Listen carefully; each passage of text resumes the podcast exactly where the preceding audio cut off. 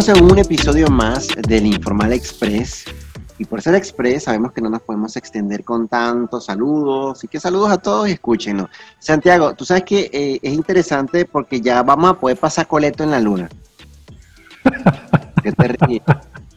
¿Cómo que, ¿cómo que pasar, pasar coleto en la luna? Ah, ¿Qué, ¿Qué necesitas tú Dame los elementos básicos que necesitaría para pasar coleto en la luna. Primero. Mira, fíjate.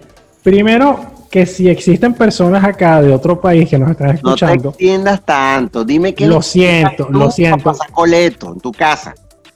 La escoba. Ajá. el, aragán. el aragán. El coleto.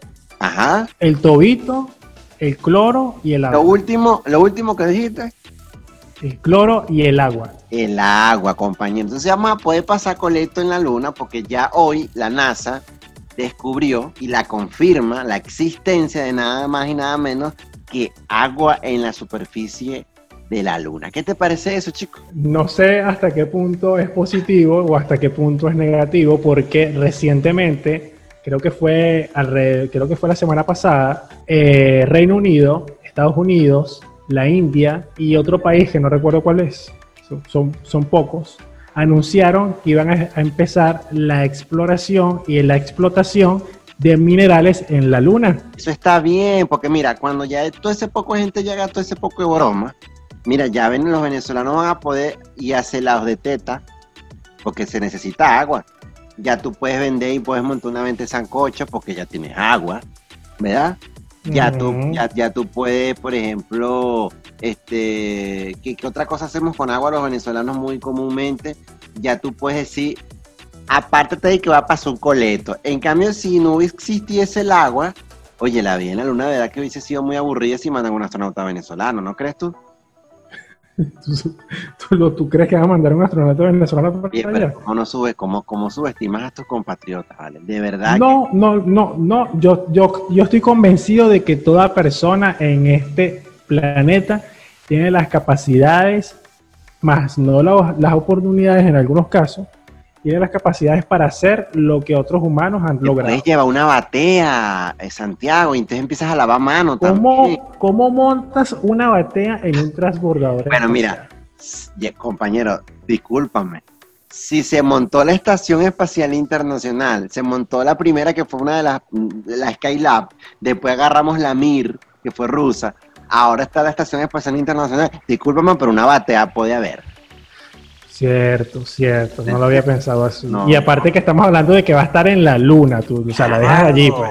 Lo único es que, bueno, es chivo porque en la luna no vas, a volar, no vas a poder volar papagayo porque no hay aire. Pero puedes hacer que el, papagayo huele, lo, lo, lo, ahí y listo, pues. Pero no va a volar, lo que va, a estar es bajo en gravidez.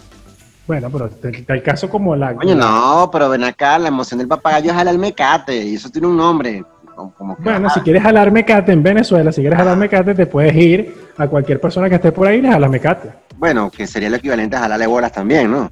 Eso es lo que quería decir, gracias. Pero tú sabes que este, este descubrimiento del agua parece que, de acuerdo a la información que suministró la NASA, este, lo hicieron porque un avión eh, un Boeing 747, uno de los más grandes que existen, o los más comerciales que existen, este, lo montaron para allá arriba, para una cuestión más arriba de la estratosfera, una cuestión ahí, un laboratorio de luz infrarroja que tienen.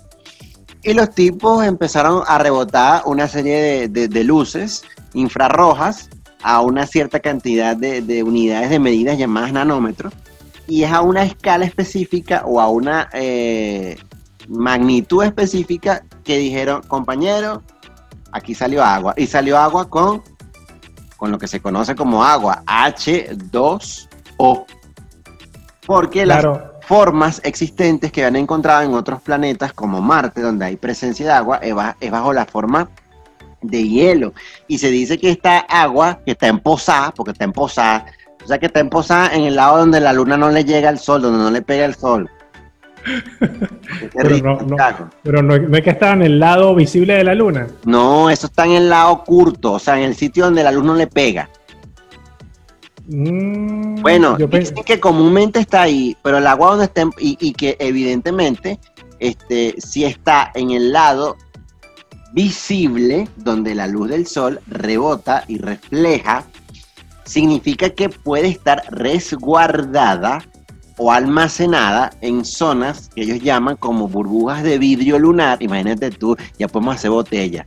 Vidrio lunar o también hay granos en la superficie que la protegen del duro ambiente. Entonces, lo otro es que en pequeños cráteres, eh, en la zona oscura de la luna, del tamaño de una moneda, esa agua está en posada. Agua en posada, pero yo creo que también el mayor reto de este descubrimiento, porque, o sea, yo creo que lo más importante es que ellos están pensando en que al descubrir agua, ellos podrían establecer una colonia humana en Marte que de paso para después hacer el primer viaje de colonización de Marte. Pero lo que no están hablando es que también la Luna recibe radiación directa del Sol, lo que hace también que se tenga que hacer un estudio hasta qué punto ese, ese tipo de agua que se encuentra allí pueda ser o no consumible o aprovechada, hasta qué nivel. Bueno, por eso es que te digo que apenas, apenas podemos empezar a pasar coleto, porque eso no te lo vas a beber todavía. no, claro, porque montar y poner un para vender empanadas, porque también lo puedes vender, ¿no? Empanadas lunares. Empanadas lunares. Ah, pastelitos, pastelitos lunares. Cuando venga el turismo espacial, imagínate ahí, oh my God, I can't believe it, what is that? Ah, empanadas, mira, estas son empanadas eh, carupaneras. Claro, empanadas, carupaneras. O montar un reverbero y, y freír un poco de chicharrón como parada para ir a Marte. Reverbero. Un reverbero, pones ahí, lo, que, bueno, un fogón no, porque la leña es para Venezuela solamente. ¿Qué pasa? No, no, que me estoy riendo porque imagínate un, un, fuego, un fuego en la luna. no puede haber un fuego en la luna porque no hay oxígeno. Exactamente. Y además la leña es solo para Venezuela, ¿entiende eso? Sí, qué complicado, qué complicado esto. Entonces, aquí en el caso de la luna, habrían bases lunares.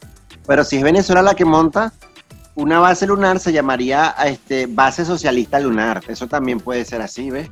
Ahí le vamos dando los nombres adecuados. Porque discúlpenme lo que me escuchan, pero ya Venezuela tiene su, su agencia aeroespacial. Sí, sí, sí. De hecho, gracias, gracias a, la, a, la, alianza que tienen con, con China. Con China y con Rusia. Bueno, podríamos hacer una venta de empanadas con lumpia en la luna. Y yo creo que empanada con lumpia. Empanada con, ¿Nunca has comido empanada con lumpia? No, chamo, no. Bueno, piénsalo, eso puede ser un nicho de mercado que tienes ahí. Oye, voy a buscar los permisos. Claro, entonces por lo menos lo interesante de todo esto es que al menos ya puedes pasar coleto. Usted no sabe esa agua, como eso está emposado, hay que empezar, porque claro, cuando se te emposa un agua, tú o la barres con una, o la, la escurres con un aragán, o le pones un coleto para exprimirlo en otro lado. A mí me parece que es una maravilla esta noticia. No, no, no, pero ¿qué, te pasó hoy que, estás buscando el coleto en todos lados? ¿Será que no tienes agua en tu casa? No, lo que no tengo es gas. Ay, chavo, qué problema. Sí, por eso te estoy diciendo que la leña no la mandes para la luna, sino que la dejas aquí.